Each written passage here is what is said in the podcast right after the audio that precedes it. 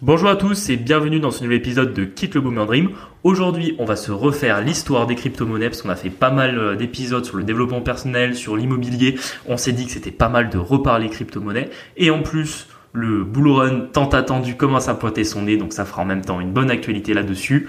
Euh, juste avant de lancer l'épisode, n'oubliez pas de vous abonner au podcast si c'est pas déjà fait sur votre plateforme d'écoute, de nous laisser également 5 étoiles, vraiment je vous en remercie, ça nous aide beaucoup, et puis de nous suivre sur euh, le compte Instagram pour rester euh, à, l'écoute de nos, de nos nouveautés. Tout de suite l'épisode, et juste avant, jingle.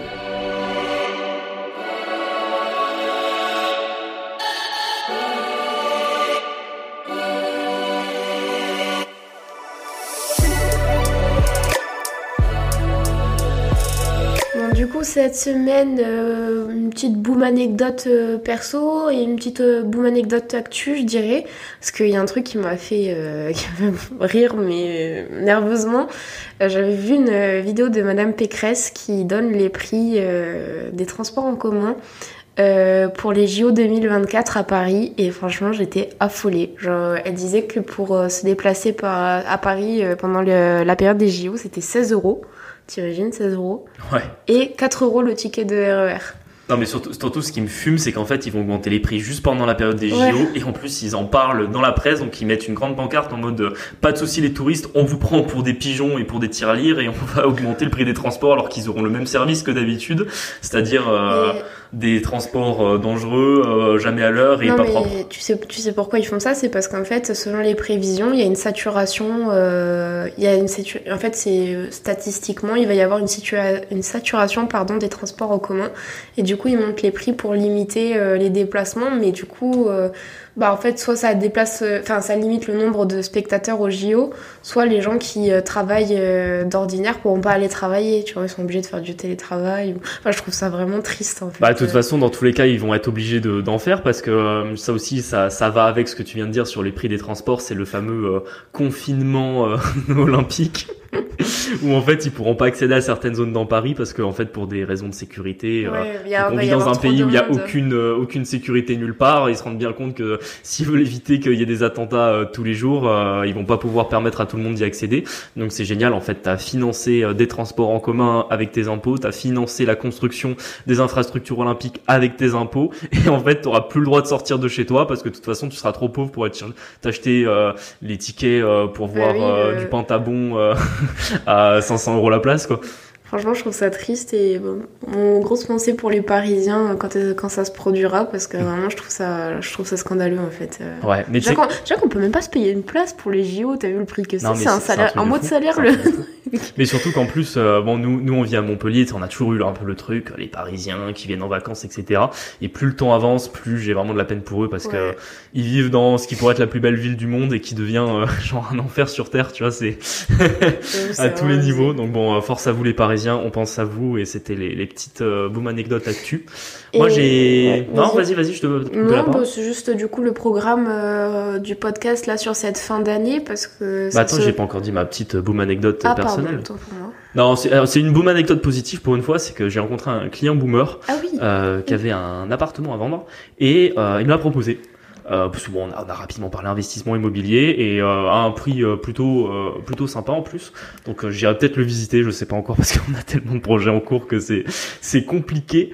Mais euh, c'est plutôt trouvé ça sympathique quoi, que de comme quoi des fois dans son c'est ça aussi le réseau et euh, le fait de toujours rester alerte en fait des opportunités d'investissement, euh, qu'elles soient boursières ou immobilières. Euh, c'est d'en discuter autour de vous et euh, de sans trop en dévoiler parce que moi j'aime bien toujours euh, pas trop en dire surtout aux gens que je Bah, connais pas et encore plus dans, dans le milieu professionnel. ouais. mais parfois ça vaut le coup de placer ben, que vous y connaissez un petit peu ou que vous vous y intéressez. Et des fois vous pouvez avoir des, des retours sympathiques. Enfin j'ai eu plusieurs fois des cas avec des clients euh, soit qui m'ont proposé des opportunités d'investissement parfois bours- boursières qui ont pu être pas mauvaises ou euh, simplement qui m'ont filé un contact dans l'immobilier. Donc euh, vraiment franchement euh, plutôt positif pour une fois On revient à notre conseil euh, de base, euh, soyez sympathique avec les gens c'est et ça, vous ça. rendront. Y compris parce que bon, des fois on nous a dit, vu qu'on s'appelle vraiment le podcast Quitte le Boomer Dream, qu'en fait on détestait les boomers, qu'on râlait toujours dessus. Non, il y en a plein qu'on aime bien et qui sont sympas, mais bon, en fait nous c'est plus euh, une, c'est pas les personnes en elles-mêmes, c'est vraiment plutôt le la manière dont la société est construite et en fait euh, les opportunités euh, qu'on va avoir et en, fait tout simplement la manière dont on travaille, dont fait, fait le système aujourd'hui pour notre génération. C'est le système qui est pas du tout adapté. C'est plutôt ça que qu'on dénonce et pas et pas les personnes en elles-mêmes, même si elles ont des comportements euh, induits en grande partie par le système dans lequel elles ont euh, évolué, euh, qui est quand même parfois marrant. Enfin, en tout cas, j'espère que vous aimez nos, nos boom anecdotes là-dessus. Bon, j'arrête de, de, de, tergiverser en, en, dehors du sujet. Il faut qu'on vous parle rapidement du programme de la fin d'année. Euh, tu, veux, tu, veux, tu veux reprendre? Bah du coup, euh, alors la semaine prochaine c'est un peu particulier. On... À moins que vraiment on ait un, un éclair de temps ou je ne sais pas, une faille spatio-temporelle. Ça euh, semble compromis. Voilà, euh, t'as une compétition de sport le week-end prochain. Du coup, on n'est pas du tout sur Montpellier. Ça va être compliqué pour nous de nous organiser. Sachant que lundi, je touche du bois, mais normalement, on tourne un épisode avec un, invité ultra particulier et je pense que vous allez vraiment aimer parce que c'est un modèle euh, de réussite. De réussite, vraiment. En tout cas dans l'investissement. Et le enfin petit indice mais il a moins de 25 ans donc euh, Ouais. Euh, voilà pour à tous ceux qui disent que c'est pas possible, ouais, faut non, lui, dire à lui. lui c'est vraiment un, je pense que c'est un, ovni dans dans son domaine donc je pense qu'on fera vraiment un très bon épisode et c'est vrai que là exceptionnellement ben on est lundi soir et on enregistre cet épisode, mm. ça nous arrive jamais d'habitude on se débrouille toujours pour arriver à le sortir à l'heure le lundi là exceptionnellement vous l'aurez le mardi.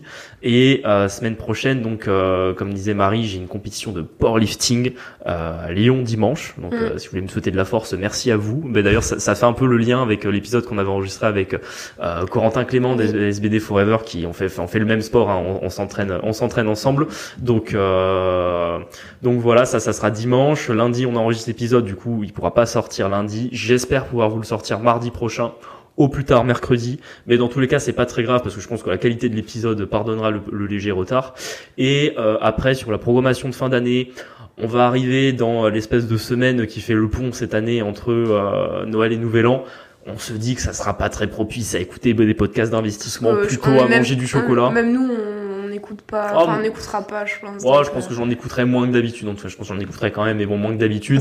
Sachant que nos congés, on va les passer à rénover un immeuble. Donc... Ouais, il y a des travaux à faire en plus. C'est vrai que ben, si on trouve le temps, fait qu'on n'a pas le temps en ce moment. Sinon, ouais, on se retrouvera de toute façon début de. Exactement. du coup, il y aura cet l'épisode que vous êtes en train d'écouter, un épisode qui sortira semaine prochaine, et après, mm. on se retrouvera première semaine de janvier, où là, on vous prépare du lourd. Je pense qu'on va, on a déjà plein d'idées pour les prochains épisodes, et je pense que le premier épisode de 2024, ça sera euh, l'épisode sur notre parcours année mm. après année, euh, qui retracera un petit peu concrètement euh, qu'est-ce qu'on a fait. Parce que bon, même si on en a déjà parlé dans des épisodes, on n'a jamais été dans le détail du détail de étape par étape. On vous dira tout exactement comment est-ce qu'on a fait nous financièrement, parce que il y a des gens qui nous ont dit que en fait c'était pas possible ce qu'on faisait, qu'on avait sûrement hérité ou je sais pas quoi. Exactement. Nous sommes des héritiers. Alors je ne sais pas de, quelle richissime famille, mais pas la mienne en tout cas. pas la mienne non plus. Donc on vous expliquera tout en détail, on vous montrera qu'en fait c'est possible à ceux qui le veulent. Bon, parfait. Je pense qu'on a fini là sur les actus. Euh, on va tout de suite attaquer le sujet du jour, l'histoire des crypto-monnaies. Euh, c'est bien de les reprendre depuis le début parce que ça fait de la culture et euh, moi des fois le premier euh, c'est ça nous parle toujours un peu moins les crypto-monnaies par exemple l'immobilier. Je pense c'est surtout parce que ça évolue tellement vite. Tous les trois mois il y a quand même à chaque fois une avancée mm. technologique une nouvelle crypto un truc et puis en vrai ça s'est popularisé quand même hein, aussi tout, qui n'a jamais entendu parler des cryptos c'est ça. moi je pense que c'est vraiment alors on râle souvent sur les boomers, etc. Mais s'il y a bien un truc pour lequel on est chanceux, à mon avis, c'est la blockchain. Pour notre génération, ouais, vraiment. On, va vous, enfin, vous en avez déjà un peu parlé, mais je pense qu'on va en reparler dans cet épisode. Et puis c'est surtout que, je pense, les crypto-monnaies, c'est le truc, euh, c'est entre de la finance et de l'informatique très poussé. Mm. Alors bon, moi, le côté finance, euh, toi aussi d'ailleurs, ça va. Euh, le côté informatique, un petit peu moins des fois quand je, je, lis comment la, la, technologie fonctionne je suis en mode je pense avoir compris.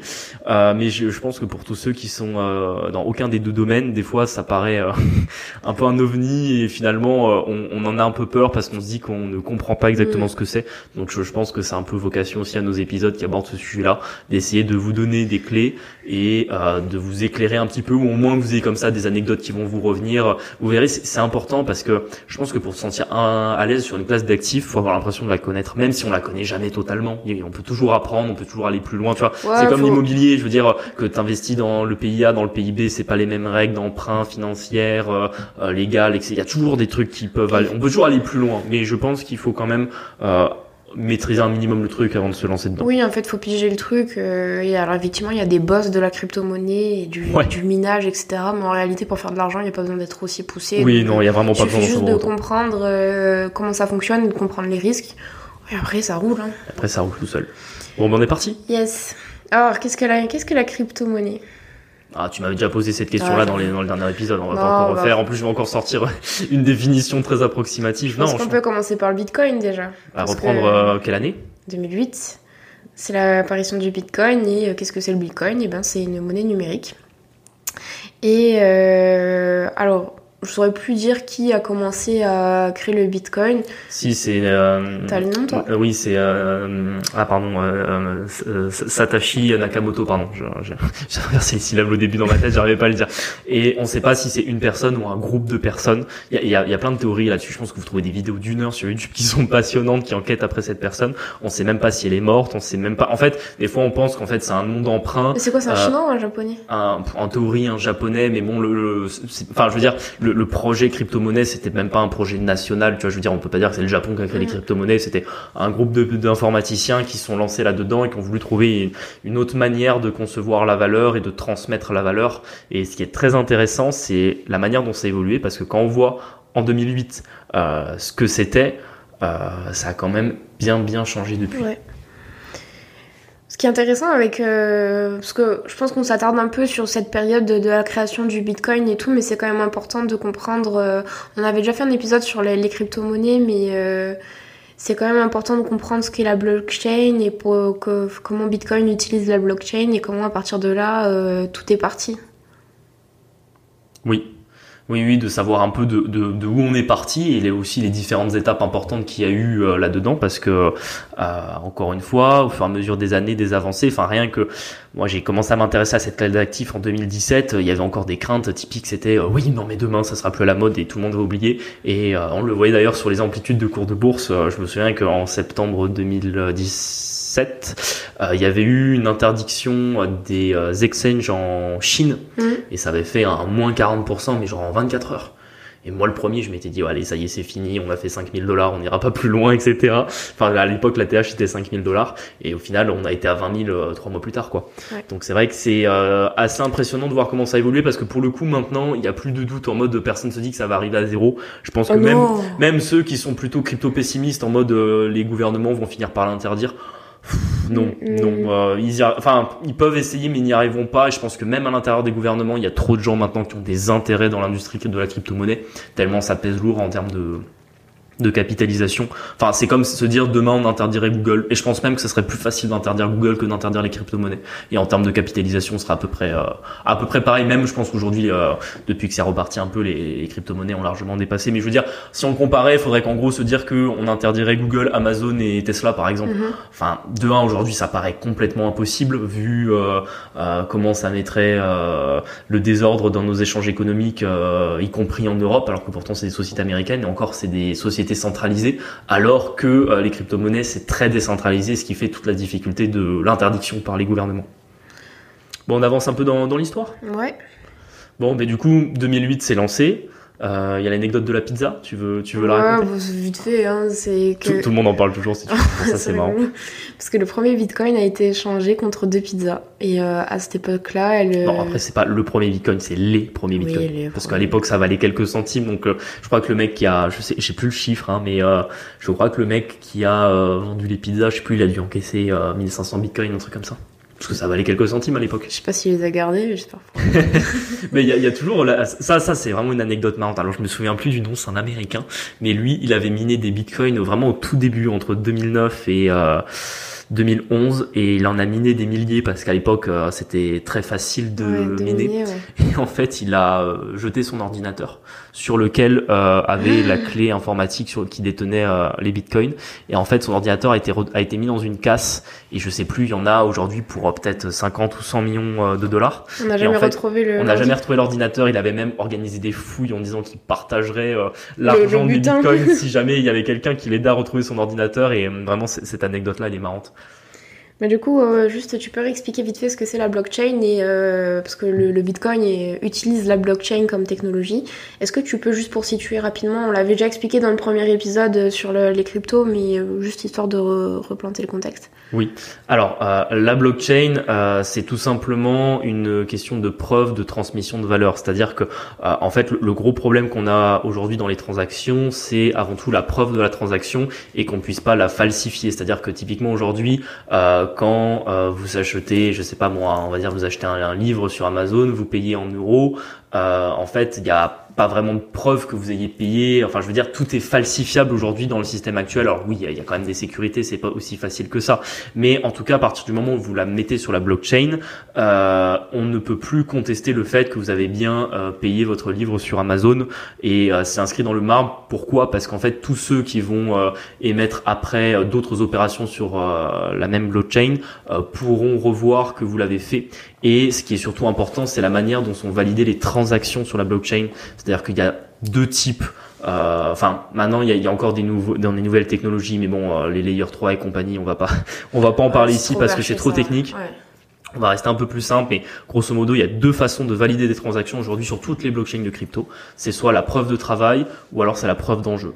La preuve de travail, c'est tout simplement par euh, la validation des transactions euh, de manière euh, euh, électronique par le biais des cartes graphiques. Alors, du coup, ça veut dire que tu laisses tourner ton ordi qui mine Oui. et là tu récupères du, du Bitcoin. Exactement. C'est-à-dire qu'en fait, tu mets, il, il- faut une puissance de calcul. Donc en fait, c'est tout simplement c'est des calculs informatiques. C'est pour ça qu'on a besoin de, euh, de matériel puissant et c'est pour ça qu'on utilise les cartes graphiques parce que c'est souvent dans un ordinateur ce qui est le plus puissant en termes de capacité de, calcul. Et effectivement, euh, plus votre ordinateur est puissant, plus vous avez de chances d'être sélectionné pour valider une transaction. Et si vous validez une transaction, vous aurez droit à des frais parce que c'est très important aussi euh, dans l'univers des cryptos, c'est le fait de rémunérer ce qu'on appelle les mineurs, donc ceux qui valident les transactions.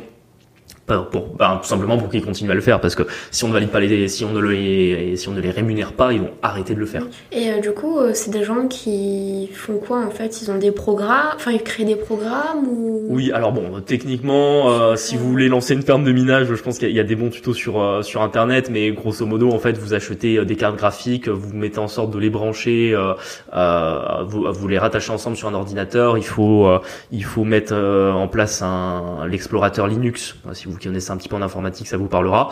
Et à partir de Linux, vous euh, trouvez tout simplement le logiciel rattaché à votre blockchain pour vous y connecter et valider vos transactions. Sachant que vous pouvez pas mettre plusieurs blockchains en même temps. Si par exemple vous êtes sur Ethereum et vous resterez sur Ethereum, ou si vous allez sur euh, euh, Polygo- Polygon par exemple, vous resterez sur Polygon. Vous, vous choisissez votre blockchain et vous, vous- enfin vous pouvez en changer, mais vous pouvez pas miner plusieurs blockchains en même temps. Donc en soi, la blockchain c'est comme un genre de livre où euh, t'écris une page, Oui, de manière tu peux pas toucher. Et Oui, de manière très euh, très schématique, oui, on peut voir un livre. On peut quand même se dire qu'on peut modifier la blockchain. Ça, c'est quand même toujours une possibilité. Mais il faut euh, détenir en fait la majorité du. Il faut que la majorité des mineurs, en fait, la majorité des gens qui valident les transactions, euh, Sois d'accord. Soit d'accord. Et c'est ça en fait qui est toute la décentralisation. Et je pense que là on peut mettre un pas un warning, mais si s'il y avait un seul risque aujourd'hui pour Bitcoin, ça serait que vous ayez une seule société ou un seul groupe de personnes qui détiendrait la majorité des des pools de mineurs.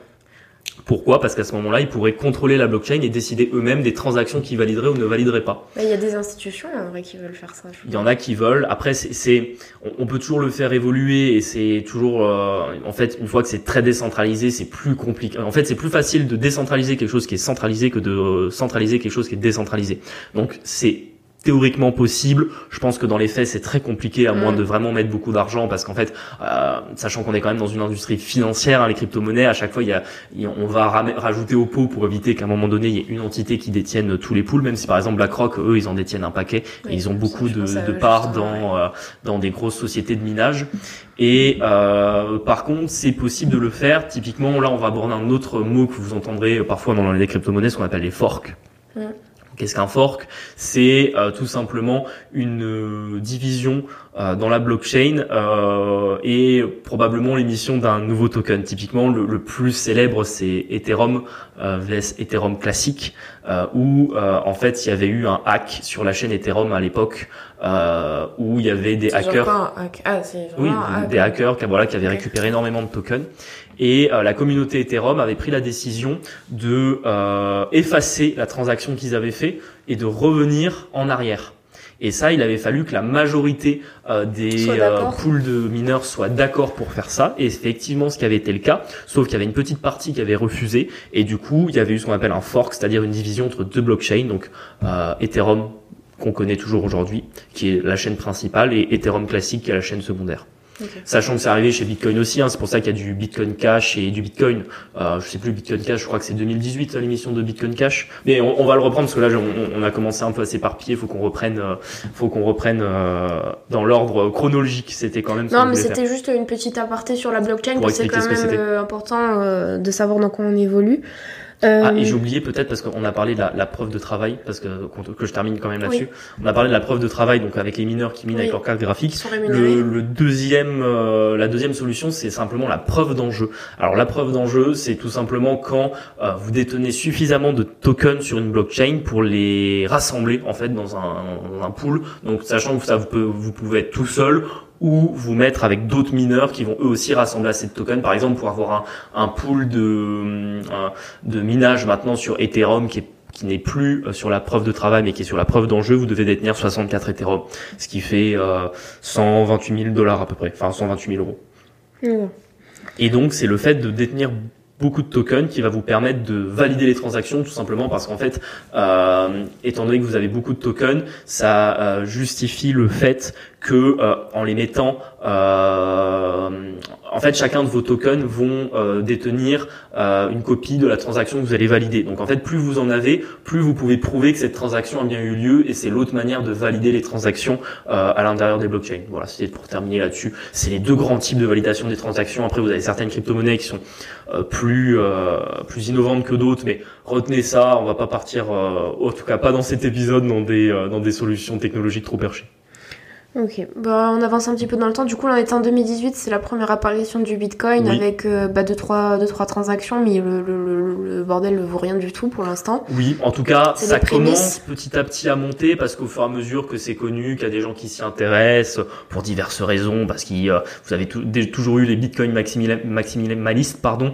qui euh, pensaient que Bitcoin allait devenir l'or, enfin qui le pensent d'ailleurs toujours, qu'à un moment donné ça va hein. concurrencer l'or et devenir vraiment une source de, une valeur refuge, pardon et que ça va vraiment permettre de euh, garder de la valeur et que euh, plus personne ne doutera de la crédibilité de Bitcoin. Grosso modo, il se passe pas grand chose jusqu'à 2011. Ouais, parce que là, il y a la création de plusieurs, euh, plusieurs blockchains. exchange. Exchange, pardon. Explique-nous ce qu'est un exchange. Bah, c'est une plateforme centralisée. centralisée où on peut du coup passer des transactions. Et après, c'est toujours un peu particulier parce que justement, jusqu'ici, on parle de, euh, on parle de euh, transactions sur la blockchain. Et en fait, quand la majorité des gens aujourd'hui qui passent des transactions sur les crypto-monnaies, moi le premier, hein, vont sur des exchanges centralisés sur lesquels en fait ils n'opèrent pas sur la blockchain.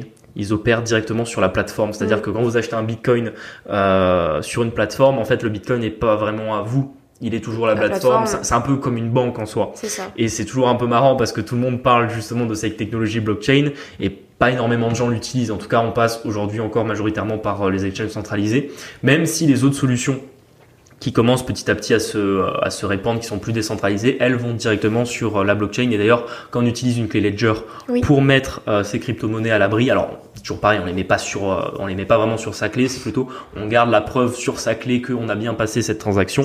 Et là, pour le coup, on passe une vraie transaction sur la blockchain. Après, c'était aussi une question de facilité parce que aujourd'hui, en fonction des blockchains, ça peut coûter moins cher de passer une opération sur un exchange que directement sur certaines blockchains ça dépend des cas, mais c'était en tout cas au début une des raisons de, le faire. Du coup, premier exchange, euh, un, qui est connu d'ailleurs en 2011, c'est Kraken. Attends, il y, avait, il y avait d'abord, euh, il y avait d'abord MTGOX aussi, surtout. Bah, je sais pas. Non, mais MTGOX, après, bon, ça c'est. euh, si vous n'êtes pas ancien sur euh, sur les cryptos, ça vous parle pas beaucoup, mais c'est important de le savoir. C'était la plus grosse plateforme euh, crypto au Ah mais monde. ça n'existe plus, du coup. Non, elle n'existe plus parce qu'elle a été hackée en 2010, en 2016, pardon. Elle a été hackée, c'était la plus grosse plateforme au monde. Euh, D'ailleurs, elle, elle avait énormément de parts de marché aux États-Unis ou au Japon. Et en fait, elle a été hackée et le hack a euh, coulé la plateforme, elle a fait faillite. Ah merde. Et il y a énormément de gens qui détenaient énormément de crypto à l'époque et euh, les liquidateurs euh, japonais, parce que c'était passé devant la justice japonaise, s'étaient occupés de liquider la plateforme. Et c'est là aussi que notamment euh, une autre grande plateforme qui existe toujours aujourd'hui pour le coup, qui s'appelle Kraken, a été créée. Toi, tu utilises Kraken. Moi, j'utilise Kraken. Pourquoi t'aimes bien Kraken?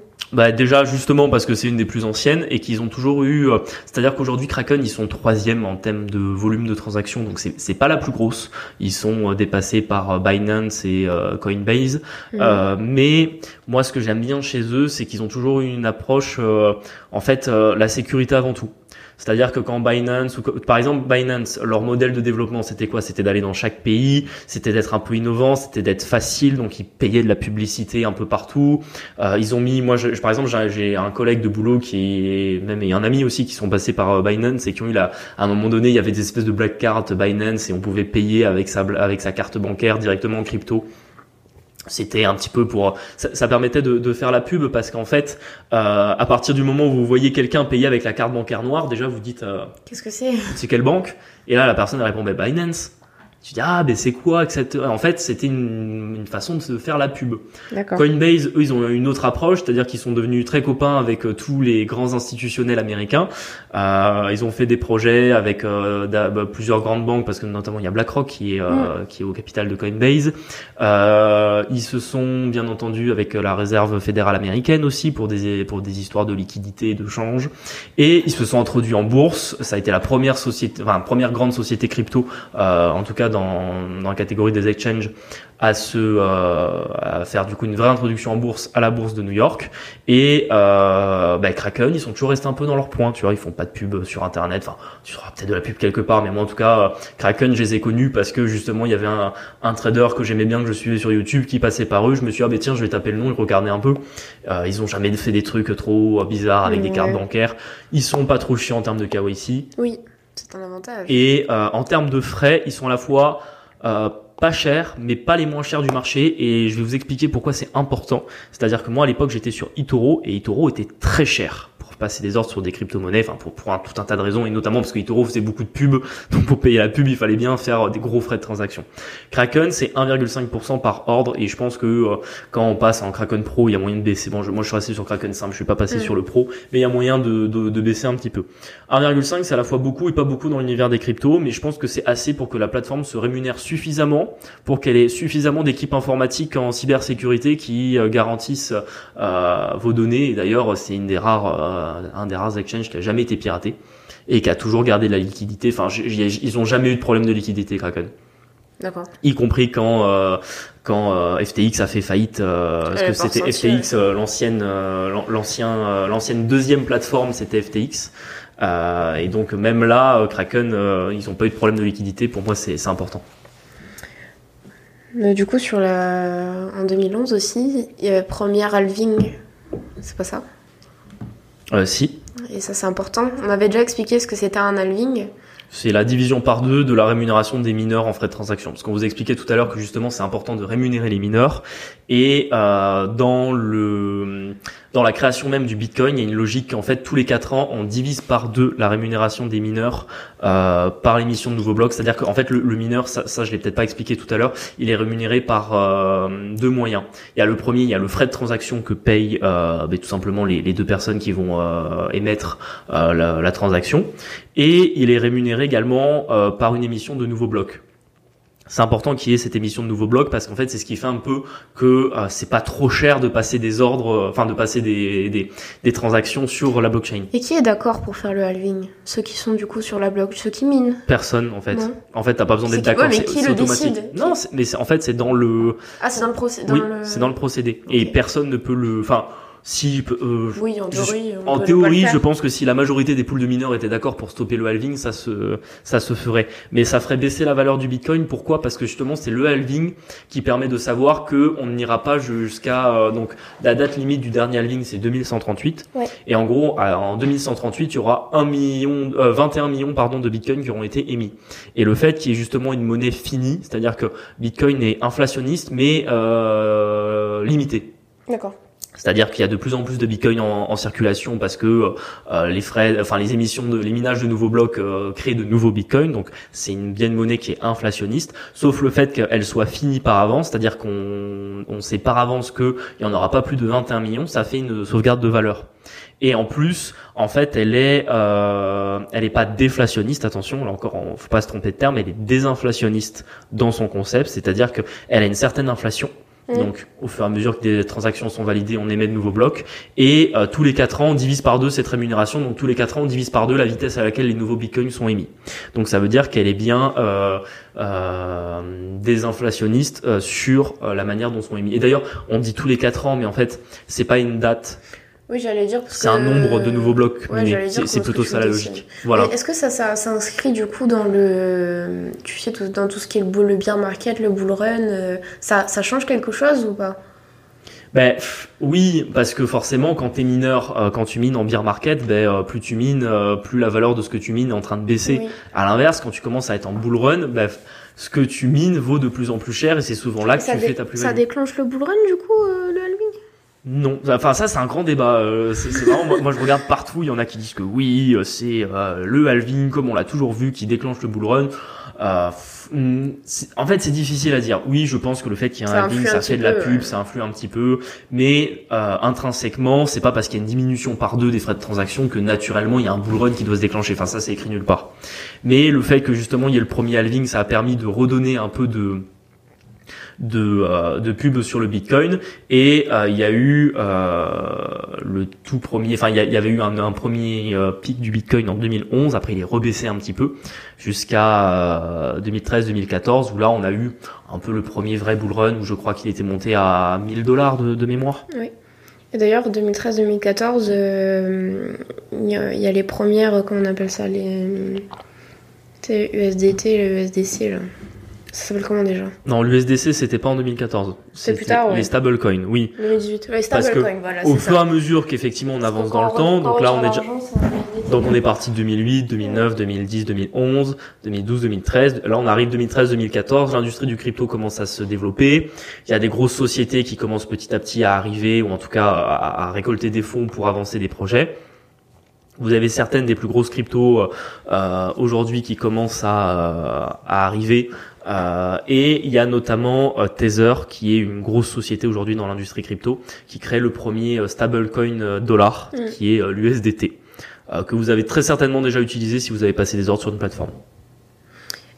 Euh, c'est surtout les banques aussi. Euh, enfin, je sais qu'à cette époque, l'image de, des cryptos, c'est ultra négatif, euh, comme si c'était des arnaques, etc. Et les banques, elles alimentent un peu ça, non? Oui, Parce qu'elles ne maîtrisent pas. Encore aujourd'hui, c'est vrai que c'est un peu l'époque où on commence, on commence à, à, justement avoir un peu les banques qui disent non, faites attention à la crypto, c'est de l'arnaque, ça finance le terrorisme, et jusqu'à très récemment. Hein. Et pourquoi? Parce que les banques commencent un peu à se rendre compte que ça les, que ça les concurrence. Donc euh, c'est aussi pour ça qu'on a les premières alertes. Mais les alertes existent encore aujourd'hui. Hein. Même si maintenant, on en parlera à la fin, il y a les banques qui commencent à avoir certains projets euh, euh, crypto assez importants. Euh, bah, actuellement, dans son dossier bancaire, c'est considéré comme euh, du jeu d'argent ou euh, sa mauvaise réputation. Ça a très mauvaise réputation, effectivement. Mais en fait, la mauvaise réputation, elles l'ont créée elles-mêmes. C'est-à-dire qu'auprès de leurs équipes, elles ont fait des réunions. Enfin, je suis bien placé pour le savoir. Elles ont fait des réunions. Elles ont dit bon, on va vous expliquer ce que c'est que les crypto-monnaies. Alors, les crypto-monnaies, ben, c'est de l'arnaque, du blanchiment d'argent et et euh, du financement du terrorisme. Oui. Voilà, fin de l'histoire. Quand vous voyez un client qui en a, ben, méfiez-vous et faites une déclaration de track fin. Eh ben, super. Donc effectivement, ça aidait pas à ce que derrière il y ait euh, tous les salariés de l'industrie des, enfin de de, de, de, de, la filière des banques qui euh, se renseignent un petit peu sur le sujet, enfin sauf ceux qui se sont vraiment intéressés au sujet. Pareil, 2013-2014, il y a une création petite, Ledger. Ouais, une petite entreprise française en plus. Ouais, une pépite française qui crée donc justement les clés Ledger dont je parlais tout à l'heure, qui est une technologie, euh, aujourd'hui encore euh, parmi une des meilleures en termes de rapport euh, prix-sécurité pour euh, mettre à l'abri vos euh, crypto-monnaies. Ce qui est super vrai. Ce qui exactement, ce qui est super, euh, parce que ça permet en fait de sortir vos crypto-monnaies de la plateforme, donc de passer une vraie opération, ce qu'on appelle on-chain, Ouais. et euh, de garder la preuve de la trace de vos crypto-monnaies sur la clé. Alors il faut pas perdre la clé. Euh, après, si vous avez, euh, bon, on va peut-être pas faire ici une explication de, de comment fonctionne une clé Ledger, mais grosso modo, vous avez euh, une, un code secret de 24 mots, et il faut surtout pas perdre ce code secret de 24 mots, parce que si vous le perdez, ben, en fait, vous perdez vos crypto-monnaies que vous avez sur votre clé. Donc, euh, ça arrivait malheureusement à pas mal de gens. Donc, c'est pour ça que quand vous manipulez une clé Ledger, faites quand même assez important. Euh, moi, j'en ai une de clé Ledger, et tu vois, c'est parfois là où on fait pas toujours les choses bien. Je m'étais dit, je mettrais mes cryptos sur ma clé, je l'ai jamais fait. Oui, c'est vrai. Après, je l'ai jamais fait. Il y a un peu de, faut reconnaître, il y a un peu de Le paresse. problème, c'est qu'on l'avait acheté. Il y a un peu de euh, stress aussi. On l'avait acheté fin 2020, enfin, de- en 2021 quand c'était Oui, la fin quand du les plateformes run, commençaient donc au final, à- t'avais pas énormément de crypto à mettre dessus. Non, je- non, j'avais acheté plus tard. J'ai acheté fin 2022 quand les plateformes, euh, quand Ah il y avait oui, eu l'affaire FTX et où tout le monde disait euh, mettez vos, vos actifs sur une clé Ledger, etc. Moi, je pense que voilà, si vous surfez euh, un bull run et que vous devez être vif et que vous faites du DCA et que vous vendez euh, vos crypto-monnaies, je pense que ça vaut pas forcément le coup, par exemple, si vous les gardez qu'un an, de les mettre sur une clé Ledger. Maintenant, si euh, vous êtes un peu plus dans une approche de diversification de votre patrimoine, vous dites j'achète du Bitcoin et j'y touche pas pendant 10 ans, là oui, euh, vous posez pas de questions, mettez-les sur une clé et faites très attention à votre euh, votre code clé. de 24, euh, Ouais. 24, euh, mots, 24 pardon. mots, ouais.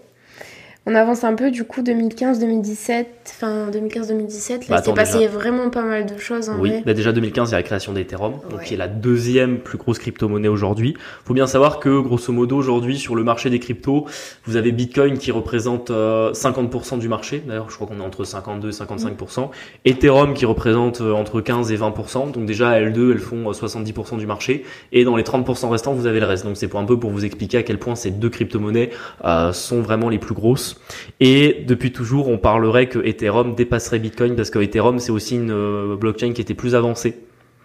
Euh, tout simplement parce que le projet euh, technologique était mieux ficelé, qui a plus de possibilités sur Ethereum, que c'est une, blockchain qui permet de passer plus de transactions moins chères. Puis en plus, elle est, je, je me souviens plus du nom du du gars qui a créé euh, la société qui a lancé Ethereum. Et en tout cas ils font des, euh, des énormes avancées techno- technologiques pardon très euh, régulièrement et en plus ils ont vraiment une logique de faire avancer l'industrie des cryptos et de rendre euh, cette industrie la plus clean possible. Donc c'est aussi pour ça que à un moment donné euh, il y a quelques années peut-être vous avez entendu qu'on disait que les cryptos c'est polluant et vous aviez des sur BFM TV on vous mettait des, des diagrammes en vous expliquant combien de grammes de CO2 émettait euh, l'industrie des cryptos. Euh, ce qui était déjà de 1 totalement faux. Et ce qui était de 2 euh, modifiable parce que justement c'est là qu'Ethereum ils sont passés du minage par carte graphique au minage par euh, stack de d'Ethereum donc euh, c'est bien pour montrer que ça évolue quand même assez euh, de Et- manière significative. Ethereum, elle a influencé le prix de Bitcoin à ce moment-là ou pas? Alors la création non, d'ailleurs quand l'Ethereum s'est lancé, ça valait aussi quelques centimes, alors qu'aujourd'hui un Ethereum, bah, ça vaut entre euh, 2200 et 2400 à- dollars à l'heure actuelle, parce qu'il y a un peu de volatilité. Là, on a pris moins 10% aujourd'hui, donc c'est un peu compliqué de dire combien ça vaut à l'instant T. Mais euh, oui, grosso modo, on est passé de quelques centimes. Après, ça n'a pas vraiment influencé Bitcoin, parce qu'à l'époque où Ethereum est sorti, c'était juste une blockchain parmi d'autres. Il y avait d'autres projets qui existaient déjà à l'époque ou qui étaient sur le point de se lancer, et euh, ça avait pas vraiment, euh, ça avait pas vraiment, euh, enfin. tout le monde ne voyait pas encore ce qu'allait devenir Ethereum à ce Clairement. moment-là. C'est dingue, en quelques années quand même. euh, C'est pas parce que c'est récent quand même. Oui. finalement. Donc euh, maintenant, fin 2015, il y a un deuxième halving et euh, en 2016, on a euh, l'industrie des cryptos qui se démocratise et je pense que c'est là où beaucoup de gens ont entendu parler. Enfin moi, je pense que j'en avais entendu parler la toute première fois 2013-2014, mais bon, c'était euh, une époque où euh, j'étais au lycée, si tu veux, euh, j'étais pas en mode euh, Non. road to million avec le On Bitcoin, était tu pas vois. au lycée en 2015. Ah si. Bah si, on m'a eu le bac en 2015, donc on Ouais, était bien au lycée en c'est- 2013-2014. Autant pour moi. Et en 2016, je pense que j'ai commencé à en entendre parler, mais au début, je m'y suis pas intéressé. Je pense que j'ai dû en entendre parler parce que comme j'étais déjà beaucoup sur YouTube à l'époque, j'ai dû forcément tomber sur des... sur ta période bourse aussi là, non? Non, plus tard, 2017, ma période. Bourse. Donc c'est pour ça que 2016, euh, j'en ai entendu parler sur Internet, mais j'avais pas encore de... euh, Enfin, mon intérêt n'était pas allé plus loin que ça. C'était aussi une question de, de maturité, Maturité, d'esprit, ouais. etc. Puis bon, à l'époque, il n'y avait pas autant de, de formation en ligne et de toutes ces choses. Enfin, c'était encore que le début. Et puis même, je pense que sur les cryptos, à l'époque, il y avait rien. Il y avait sur l'immobilier, mais pas sur les cryptos. Et en plus, là, il y a... c'est l'époque où ça comm- les régulateurs commencent à rentrer, enfin les institutions euh, de régulation commencent à... à mettre un peu leur nez dedans quand même. Un petit peu, un petit peu. Après, euh, notamment. euh, Parce euh, que ré- fiscalement, rien n'existait, et puis Exactement. voilà, euh, c'était pas reconnu ni rien. Après, c'est un peu plus tard parce qu'en fait, en fait, c'est en 2016-2017 qu'on commence à se demander euh, comment. Euh, Donc effectivement, euh, désolé, on a une petite coupure, on reprend. On était en train de dire que euh, en 2016-2017, on savait pas encore comment fiscalement ça allait être imposé et que euh, et, euh, à partir de 2018, principal, enfin pour la France et un petit peu avant pour d'autres pays, on commence un petit peu à voir les États qui prennent des réglementations. Déjà comment on traite fiscalement les plus-values des cryptos pour les particuliers et pour les entreprises, parce que typiquement pour les entreprises, il y a une problématique de TVA. Tu veux parler de la TVA sur les cryptos? Pas du tout. Donc euh, même au- aujourd'hui c'est encore compliqué, mais ça s'est quand même simplifié depuis. Et puis c'est surtout que Ça n'a pas beaucoup évolué d'ailleurs depuis. Non, non, c'est vrai que ça, bah, ça a pas trop bougé depuis 2018, mais 2018 avait quand même été une grande avancée, notamment de savoir que nos crypto-monnaies euh, relevaient bien de la flat tax et qu'aujourd'hui, quand vous avez une plus-value, euh, elle est imposée à 30% comme n'importe quelle plus-value boursière. Bah, ça fait mal, mais bon, si vous investissez en bourse, c'est le même tarif, donc à la limite, on peut se dire qu'il n'y a pas de, il y a pas de traitement de faveur pour l'un ou pour l'autre. Création de Binance après aussi. Exactement. 2017, c'est aussi la création de Binance. Euh, qui est devenue justement aujourd'hui la première plateforme euh, Ouais, c'est la première le exchange. premier en fait. exchange. Donc, euh, comme quoi, on peut devenir en quelques années le numéro un. Et il faut quand même reconnaître que bon, c'est une plateforme. euh, moi, je m'en suis toujours un peu méfié, principalement parce que justement, comme ils veulent être le numéro un en termes de réglementation, Binance a toujours été ceux qui ont été le plus pro KYC. D'ailleurs, on les a entendus plein de fois euh, se retirer d'un pays puis y revenir. Ils se sont retirés d'Angleterre puis ils se sont retirés. De France, puis ils sont retirés des, de- des Pays-Bas, puis ils s'y sont remis, etc. Et euh, c'est pour ça que moi c'est pas une plateforme que j'apprécie. Je pense que j'ouvrirai jamais de compte chez eux, mais il faut reconnaître que eux, ils ont quand même fait avancer les crypto-monnaies parce qu'ils avaient créé leur euh, leur propre blockchain, donc la Binance Smart Chain.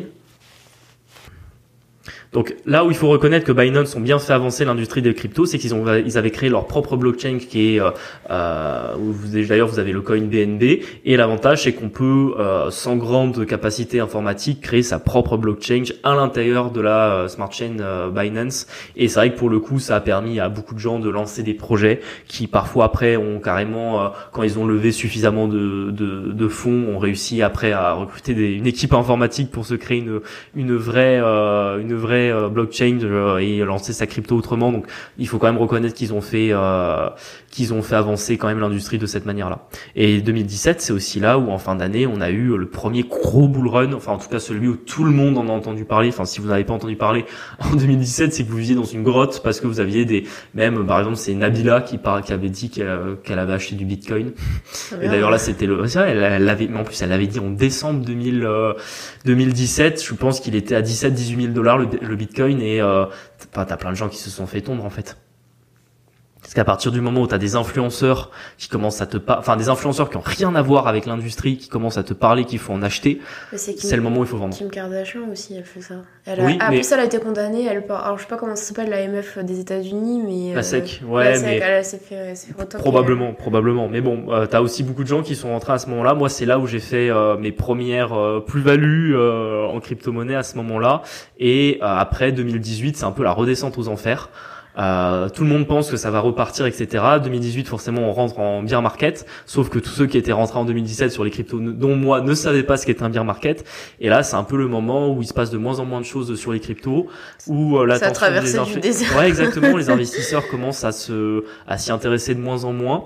On a quand même des avancées. On a Layer 2 qui sort en 2018, qui permet à, à- en tout cas aux validations des transactions sur euh, Bitcoin d'être plus stable. On a l'USDC. Donc tout à l'heure on parlait de Ouais. l'USDT de Tether. Donc l'USDC, C'est c'est de euh, qui euh, bah, c'est l'USDC euh, qui a été lancé par, euh, enfin en tout cas en partenariat entre Co- Coinbase et d'autres institutions financières dont BlackRock et qui bénéficie quand même d'un soutien de la Banque centrale américaine. Donc voilà, encore un stablecoin euh, très très euh, très sécurisé. Enfin moi si je devais choisir, je pense que je passerais par, euh, je ferais moitié entre les deux. Si vraiment je devais mettre par exemple une grosse somme euh, en, en stablecoin, je, je mettrais moitié USDC, moitié USDT. Faut toujours euh, faire un peu attention. Mais en tout cas, c'était encore une fois une avancée. 2019, on a des institutions financières qui commencent à rentrer, et sachant que 2019, encore une fois, pour les investisseurs, c'est la traversée du désert. Moi, je me souviens juste que mon meilleur move de 2019, c'est d'avoir acheté un Ethereum à 240 dollars. Bien joué. C'est mon, ça c'était un beau move parce que je l'ai revendu quasiment 20 fois plus en 2021. Mais euh, on dit toujours hein, si j'aurais su, mais voilà, 2019, euh, euh, j'étais quand même là en train de me dire euh, est-ce que ça va pas encore descendre? Parce qu'au final les cryptos, il y avait aucune perspective de nouveau bull run et c'était vraiment la ça continuait à être un peu la, la, descente aux enfers. Alors ensuite, on arrive 2020-2021. Alors là, ça a été le gros bull run, donc le dernier qui est arrivé. Euh, le Covid euh, a mis un peu d'intérêt pour les cryptos, je pense, parce que quand même beaucoup de gens sont restés chez eux, se, faisaient chier, se faisaient chier, se demandaient comment ils pouvaient être plus riches euh, depuis chez eux. Donc les crypto-monnaies répondaient à ce besoin. Après, en termes d'évolution de cours, faut quand même se souvenir que mars 2020, c'est un plus bas, un plus bas de l'année, enfin un plus bas de l'année 2020 et 2019 pour le Bitcoin, on tombe à 3500 dollars au plus bas. Si on avait su. Et euh, bah d'ailleurs, tu vois, c'est toujours là où il faut dire où sur ce coup-là, j'ai été bête parce que ce jour-là, j'ai regardé les graphes. Le problème, c'est que j'avais déjà un portefeuille qui était tellement rouge et qu'on avait nos premiers nos premiers projets immobiliers qui tombaient euh, pile à ce moment-là. Je l'ai, j'ai, j'ai rien fait. J'ai pas. Bon, tu vois, on peut hein. toujours dire si j'avais su, mais comme quoi, des fois dans la vie, vous prenez pas toujours les meilleures solutions d'investissement parce que au final, euh, j'ai mis un apport dans un bien immobilier, bon, qui nous a lancé dans l'IMO, mais euh, je pense que on aurait été beaucoup plus vite si je l'avais mis en Bitcoin. Mais bon, bref. Euh, donc c'est aussi euh, euh, le moment où on commence petit à petit à lancer euh, un nouveau bull run et où euh, là ça a été un peu le festival ah, y a des avancées. Il y a pas mal d'actu quand même hein, parce que t'as Ripple là, toi tu croyais vachement à ce ah oui, bah après c'était un peu avant hein, le procès de Ripple, ça commence, euh, ça commence en, ça commence en 2020, c'est toujours pas fini. Ouais, c'est pas fini encore. Donc de, sachant que Ripple c'était quand même une grosse crypto du bull run de 2017, et puis c'est un projet. Ouais, tu peux expliquer vite fait le projet, c'est intéressant. Mais, je l'ai déjà expliqué dans un autre épisode. Après bon, ah, pour, le, bah, pour le faire dans les grandes lignes, grosso modo, c'est une solution qui permettrait de euh, simplifier les transactions bancaires. Sachant que moi qui travaille dans la banque, je vois bien le problème. C'est-à-dire qu'aujourd'hui, il faut toujours euh, en 48 heures pour valider un virement, y compris quand vous faites un virement instantané, ce n'est qu'une avance de trésorerie de votre banque. Euh, tous les virements mettent 48 à 72 heures pour être validés. Et c'est un vrai problème. Et la promesse de Ripple, c'est de résoudre ce problème. Sachant que ça plaisait justement aux institutions financières. Parce que le problème des crypto-monnaies, c'est que elles viennent souvent en opposition à un petit peu ce qui existe aujourd'hui et que euh, justement une des euh, euh, ce qui peut être intéressant dans, dans les cryptos c'est quand vous avez comme ça un projet qui marche avec le système. C'est-à-dire que, que Ripple ils voulaient pas remplacer les banques ils voulaient justement offrir leur enfin vendre plutôt leur technologie aux banques. Et, et pourquoi on, parlait de Ripple pas de Ripple parce que il y avait le procès de la SEC et tu oui voilà mais il est pas fini encore. La avait commencé en 2020 en 2023 bientôt 2024 il est toujours pas fini on espère quand même que ce procès va finir par se finir, enfin s'arrêter un jour, parce que bon, je pense qu'on est nombreux à être euh, un peu euh, fans de Z crypto et à espérer qu'un jour euh, elle atteigne des sommets. Bon, en, termes d'analyse technique, elle est très belle, mais bon, on peut pas non plus en, parler ici, on va pas avoir le temps. Mais c'est là aussi où vous avez eu Tesla qui a fait beaucoup parler d'elle parce que c'est ils ont acheté beaucoup de Bitcoin entre 2020 et 2021. Il y a eu la TH du Bitcoin, le dernier en date à 69 000 c'est le plus haut, je crois, non? Euh, Oui, tout à fait. C'est le plus haut qu'on ait eu euh, à l'été 2021. Sachant qu'on avait eu un long bull run parce qu'en fait, on était monté très vite en mars, avril, mai. Euh, juin, puis juillet avait été très rouge, août aussi, et septembre on était reparti un peu dans le vert, mais c'était surtout les altcoins qui avaient fait des plus hauts à l'automne, et il n'y avait pas eu énormément de, enfin en tout cas le Bitcoin il avait fait peut-être 64, 65 en avril, il avait fait 69 en septembre, donc ça n'avait pas été vraiment incroyable. Et après, euh, à partir de novembre-décembre 2021, nouveau bear market. Pendant euh, longtemps, Qu'est-ce qu'il y a? Pendant longtemps. Là. Pendant longtemps, sachant que l'année 2022 avait été catastrophique pour Avec les crypto-monnaies. FTX, euh, et, qui... et d'abord, il y a la faillite de Terra Luna. Ah oui, aussi, ouais. Sachant que Terra Luna, ils avaient leur propre stablecoin qui était euh, euh, l'US. Putain, je m'en souviens plus. L'USTC, je crois. Oui, c'est ça, l'USTC. Donc c'était l'USTC qui est un autre stablecoin qui était énormément utilisé et qui marchait beaucoup avec la plateforme FTX notamment, euh, et euh, qui a fait faillite. Alors il a fait faillite parce que pareil, on s'est rendu compte que, en fait, si vous voulez, l'USTC, il était devenu extrêmement euh, populaire parce qu'il promettait un taux de rendement sans risque qui était trop élevé. C'est toujours la même chose avec les schémas de Ponzi C'est-à-dire qu'aujourd'hui, si vous vous mettez sur l'USDC ou, ou l'USDT, donc sur Tether ou euh, sur l'autre euh, stablecoin de Coinbase, vous allez normalement avoir une rémunération annuelle qui va être de 4-5%. Enfin, en théorie, c'est censé être le taux de, du dollar ou le taux de l'euro. Euh, vous n'êtes pas censé faire mieux avec un stablecoin. Et euh, l'USTC, lui, c'était du quasiment 10% par an sans risque. et moi, j'avais vu tout de suite que ça sentait mauvais. Tu vois, il y a quand même des choses quand tu commences à t'intéresser à l'investissement où tu as des réflexes comme ça. C'est-à-dire que quand c'est trop beau, trop facile, trop vrai, c'est sûr qu'il y a un loup. Et euh, effectivement, ça a pas manqué. Il a fait faillite euh, avant l'été, je crois, mai-juin 2022. J'ai plus la date exacte.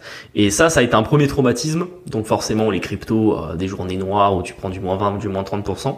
Et on termine l'année 2022 avec la... Alors ça, c'était, je pense, le pire de l'année. C'était la faillite de FFTX qui était le plus deuxième plus gros exchange et où ça a mis énormément de stress bah, sur euh, tout l'écosystème. Bah, surtout que eux c'est particulier parce que en soi c'est parce qu'ils se sont barrés avec la caisse.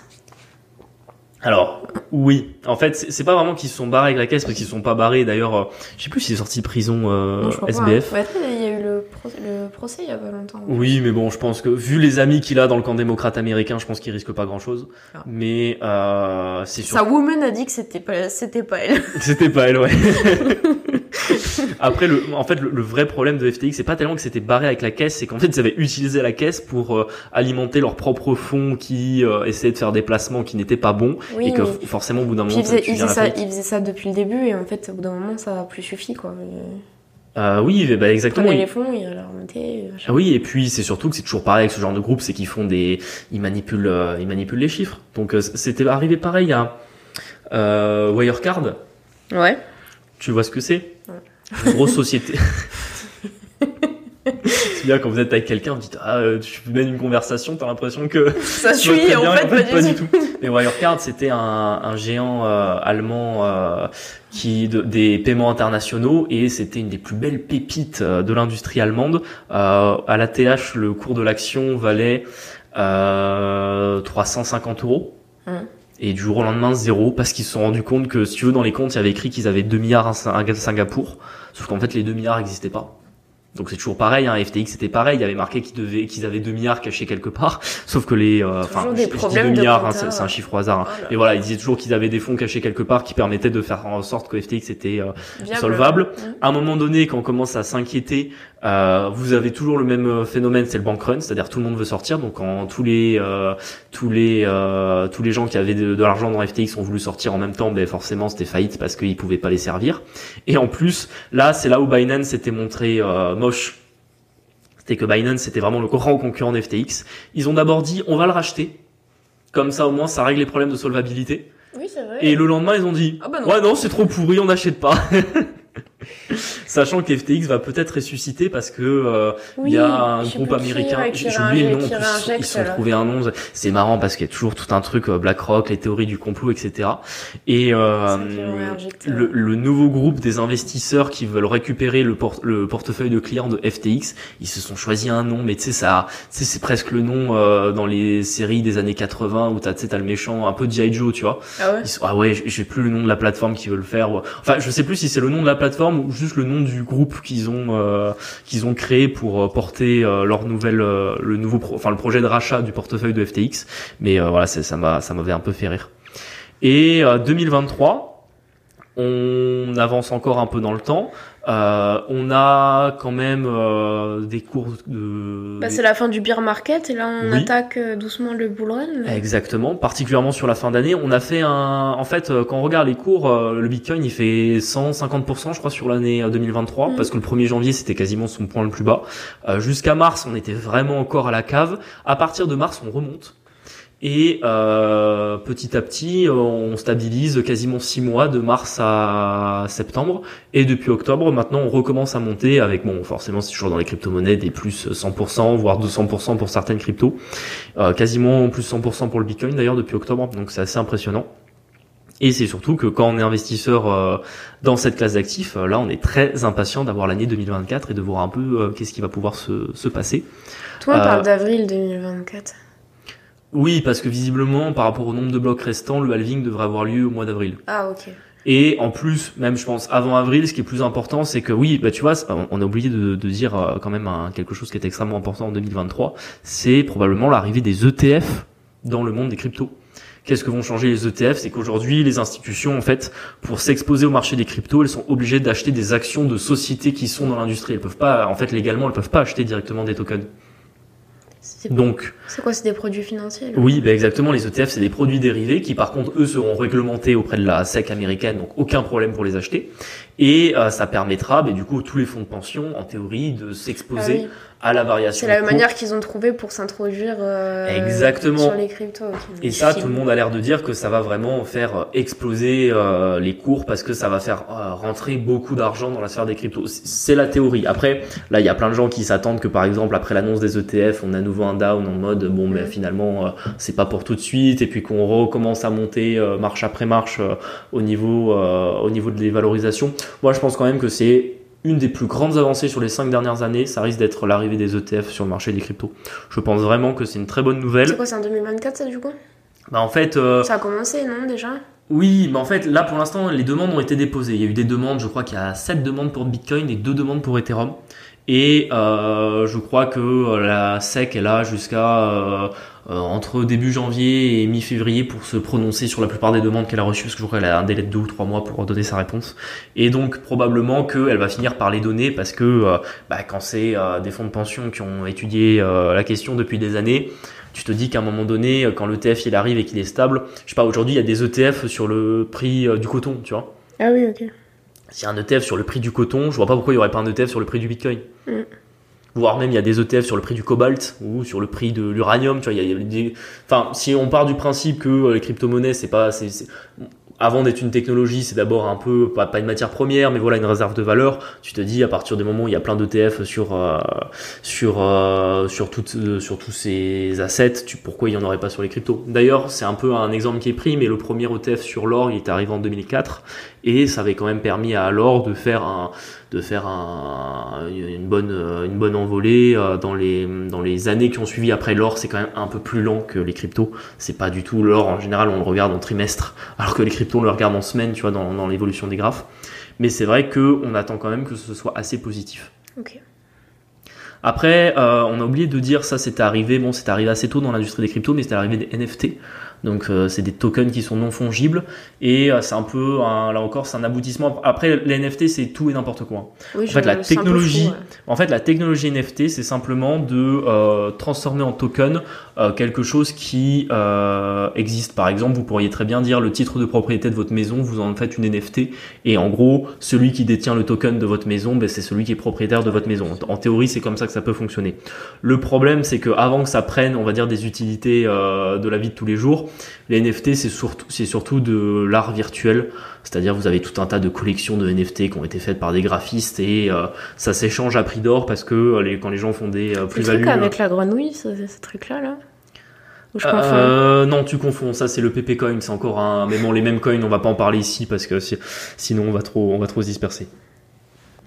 Donc je pense qu'on approche euh, petit à petit de la fin de cet épisode. J'espère que euh, on a pu en tout cas retracer un peu l'histoire des cryptos et montrer comment année après année euh, il y a eu tout un tas d'avancées. On peut encore parler là probablement pour le, le bull run 2024, on attend deux types de tokens qui visiblement vont super surperformer le marché. C'est les tokens sur l'intelligence artificielle parce que Solana non? Euh, non, c'est pas Solana. je... vais me coucher. non, Solana, c'est euh, le, projet de Solana. Je, vais pas l'expliquer ici, ça sera trop, C'est trop complexe. Je sais qu'elle est tendance, en vrai, Solana. Oui, euh, non, en fait, Solana, elle avait beaucoup souffert de la chute de FTX. Et vu la technologie, moi je sentais qu'elle allait se, ah, qu'elle allait remonter. Ouais. Et après, euh, pardon, tu m'as coupé. Donc oui, je disais les tokens sur l'IA euh, parce que c'est tendance en ce moment et on le voit déjà sur le marché action mm. que l'IA c'est quelque chose qui fait euh, euh, grandir les capitalisations boursières de pas mal de sociétés et euh, le gaming aussi. Ah, on attend, ouais, on attend que les jeux vidéo dans le domaine de la blockchain et et dans ce domaine-là, notamment notamment attire énormément d'investisseurs et que les tokens en rapport avec euh, ce type Il y en a une d'actifs. qui pète à chaque enfin, Oui, tout à fait. Là aussi, je me suis un peu exposé parce que j'en ai trouvé une ou deux qui étaient, qui étaient pas mal en termes Tu d'analyse. peux donner vite fait euh, Oui, bah, on des peut- petits, de la répartition de ton portefeuille. On peut même l'ouvrir en direct, comme ça, on permet, ça permettra vraiment de le faire de manière très, euh, Très en direct. ouais, exactement.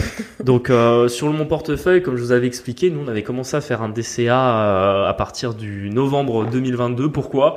Euh, Vraiment, là, c'est encore une fois, c'est l'expérience d'investisseur. C'est quand j'ai vu la chute de FTX et à quel point les crypto-monnaies s'étaient ramassées au tapis, je me suis dit c'est le moment de, en fait. La logique, c'était de se dire, on peut peut-être aller plus bas s'il y a encore des cadavres euh, dans le placard, mais euh, on était déjà très bas par rapport au bull run. Et puis je m'étais dit, surtout avec des nouvelles noires comme ça, où plus personne ne veut acheter des cryptos parce que tout le monde a perdu de l'argent, c'est le moment de rentrer petit à petit. Donc j'avais mis en place un DCA hebdomadaire que j'ai tenu quasiment un an. Je l'ai arrêté là euh, Ouais. fin novembre, début décembre. Je l'ai arrêté pour deux raisons. La première, c'est qu'on commençait à arriver sur des prix que je trouvais élevés. Euh, parce que voilà, on rentre concrètement dans le bull run et qu'à un moment donné, il faut arrêter d'acheter tout le temps, il faut juste attendre et à un moment, il faut vendre et, et- et prendre ses plus-values. Et également parce qu'on a beaucoup de projets dans l'immobilier et qu'à un moment donné, ben, euh, euh, le cash disponible, ça tombe pas, pas des arbres. Exactement. Donc euh, là, sur le portefeuille aujourd'hui, j'ai exactement 30% de Bitcoin, 20% d'Ethereum, 10% de Ripple, c'est parce que j'aime beaucoup le Ripple, et j'ai 40% du reste des cryptos, sachant que ça varie, hein, parce que forcément entre euh, une fois que le Bitcoin monte un peu plus, ben, il devient plus gros en proportion des altcoins, puis vice versa. Et en pourcentage, là, t'es à combien de plus-value déjà? En pourcentage, alors bon, ça aussi, parce que justement aujourd'hui on a reperdu 10%, mais grosso modo, je suis entre 30 et 50% de plus-value sur mon décès en un an. Donc ça fait quand même un TRI qui est euh, assez incroyable. Et sachant qu'encore une fois, on est qu'au début. Enfin, je veux dire, euh, on verra mon TRI dans un an, mais je pense que dans un an, on aura multiplié le TRI par 5 ou 6. Enfin, en tout cas, c'est ce que j'espère. Et euh, en termes de projets dans lesquels j'ai investi et que je pense qu'ils peuvent vraiment être intéressants, et en tout cas sur lesquels en plus je suis déjà largement plus-value.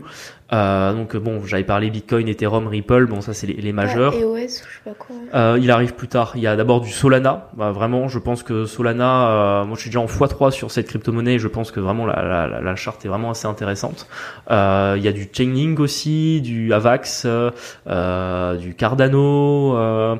Euh, il y a du Polkadot aussi, du Lumen, de l'Uniswap, euh, du euh, Filecoin, euh, du Polygon aussi, du Litecoin, euh, de l'iOS, tu en avais parlé tout à l'heure.